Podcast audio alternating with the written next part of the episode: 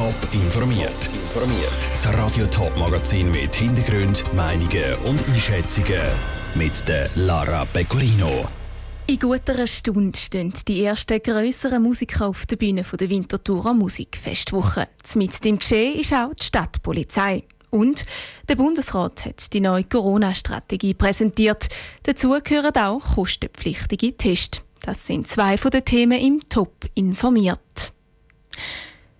Die Winterthurer Musikfestwoche hat heute ihren Auftakt. Im Reichenbergpark, im Bühlpark und auf dem Viehmarkt statt in der Altstadt wird in den nächsten zwölf Tagen Musik gelesen und ein grosses Fest gefeiert. Da spitzt auch die Winterthurer Stadtpolizei die Ohren. Wie sie während der Musikfestwoche vorgehen, im Beitrag von Jan Isler. Knapp 50.000 Besucherinnen und Besucher weit über das Sendegebiet hinaus finden jedes Jahr den Weg an die Winterthurer Musikfestwochen und feiern normalerweise in der Altstadt.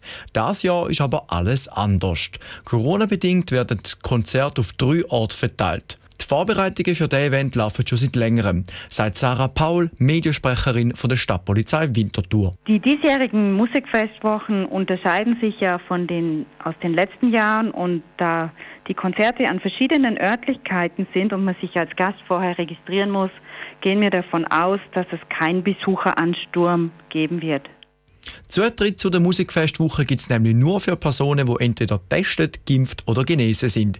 Die Stadtpolizei Winterthur wird darum nicht mit einem größeren Aufgebot vor Ort sein, erklärt Sarah Paul. Wir werden im Rahmen von der Grundversorgung Musikfestwochen betreuen und haben zudem eine sehr gute Zusammenarbeit mit den Veranstaltern. Der Veranstalter arbeitet mit dem Sicherheitsdienst zusammen und die werden sehr genau die Corona-Maßnahmen kontrollieren. Weil die Musikfestwoche der Veranstalter ist, ist auch sie für die Einhaltung der Corona-Regeln zuständig. Und trotzdem beobachtet die Polizei das Treiben ganz genau. Wir arbeiten da sehr eng zusammen. Also wenn der Sicherheitsdienst irgendwas feststellt oder Unregelmäßigkeiten meldet, dann rücken wir natürlich aus und sind vor Ort und werden auch sonst Patrouillen vorbeischicken. Das heißt, dass die Polizei auch während der ganzen zwölf Tage immer mal wieder wird gesehen sein. Die Musikfestwoche passt aber amals nicht allen. Trotz vielen Konzerten rechnet die Stadtpolizei Winterthur aber auch nicht mit viel Lärmbelästigungen. Die Erfahrung aus den letzten Jahren hat gezeigt, dass pünktlich um 23 Uhr die Konzerte fertig waren und daher gehen wir auch davon aus, dass das wieder so sein wird und dass der Veranstalter sich an die Zeiten hält. Ob das unter den speziellen Umständen und an verschiedenen Orten in der Stadt auch das Jahr so wird sein, das zeigen die nächsten paar Tage. Der Beitrag von Jan Isler. Grund für die drei unterschiedlichen Lokalitäten sind Schutzmaßnahmen. Am jahrelangen Hauptstandort in der Altstadt können die aktuellen Corona-Schutzbestimmungen nicht umgesetzt werden. Darum hat man sich für diese Alternativen entschieden. Ein Haufen Informationen und Einblicke rund und in die Musikfestwoche findest du auch auf toponline.ch. Frisch aus der Sommerferien hat sich der Bundesrat heute wieder den ernsten Geschäft gewidmet. Darunter auch der weitere Fahrplan für die Corona-Pandemie. Eigentlich bleibt vieles gleich. Eine Lockerung der Massnahmen gibt es nicht. Aber der Bundesrat wird die Corona-Test kostenpflichtig machen. Der Dominik Meyerberg aus dem Bundeshaus hat die Medienkonferenz vom Gesundheitsminister Alain Berset genau verfolgt. Das Bundesamt für Gesundheit BAG meldet heute 2120 neue Corona-Fälle. Die Zahlen steigen, die Leute kommen zurück aus den Ferien und die ansteckendere Delta-Variante, das sind die Gründe, wieso der Bundesrat die bestehenden Massnahmen nicht lockern will. Alain Berset. Die Impfwilligen hatten die Gelegenheit, sich impfen zu lassen in den letzten Monaten.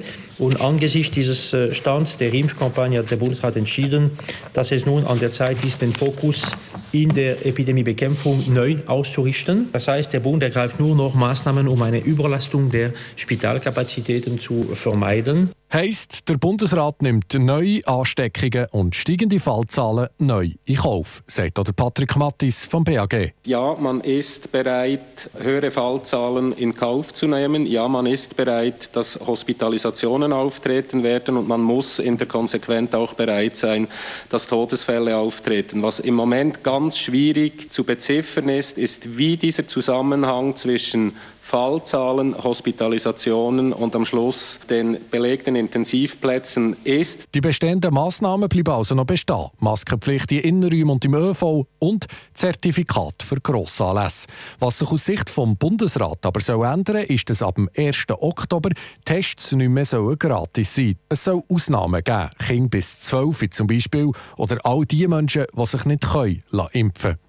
Die Haltung vom Bundesrat ist klar. Die Bevölkerung soll sich impfen Wer sich nicht impft, äh, nimmt eine Ansteckung in Kauf mit den Konsequenzen, die damit verbunden sind. Nicht geimpfte Personen können sich daher nicht mehr auf einen Schutz durch staatliche Maßnahmen verlassen. Die Vorschläge schickt der Bundesrat jetzt in die Vernehmlassung, wo sich Kantone und Kommissionen dazu äußern können. Entscheiden tut der Bundesrat in zwei Wochen. Anfang September soll es eine neue Beurteilung Vorlage geben in Bezug auf die bestehenden Massnahmen. Aus dem Bundeshaus Dominik Meyerberg. Er hat weiße kleine Ohren, einen schwarzen Bauch und einen rötlichen Rücken. Und er hat heute zum allerersten Mal sein neues Zuhause gesehen. Der kleine Panda Sidi ist der neueste Zuzügler vom Zoo Zürich. Er ist aus einem Zoo aus Tschechien gekommen und hat seine Quarantäne abgesessen. Heute hat er seine Anlage dürfen erkunden. Sandro Peter hat mit dem Zoo Zürich telefoniert. Der kleine Panda ist ein Vierbeiner, den vielleicht nicht jeder kennt. Und auch sein Name täuscht. Er ist nämlich nicht mit dem bekannten Panda verwandt. Das kurlige Tier ist im Zoo Zürich im Himalaya-Gebirge anzutreffen. Dort hat lange ein kleines Panda-Bärli gelebt. Das letzte Jahr ist das Männchen aber gestorben und seitdem ist Chang, das Weibli, allein gewesen, sagt der Pascal Marti, Kurator vom Zoo Zürich. Wenn sie allein ist, ist das kein Problem, dass es vor allem Einzelgänger sind. Aber jetzt haben wir noch ein junges Männchen bekommen, aus Tschechien, aus einem Zoo. Und da hoffen wir natürlich, dass sie dann äh, auch mal züchten können. Das neue Männchen, der Sidi, ist schon vor gut 30 Tagen in die neue Heimat gekommen.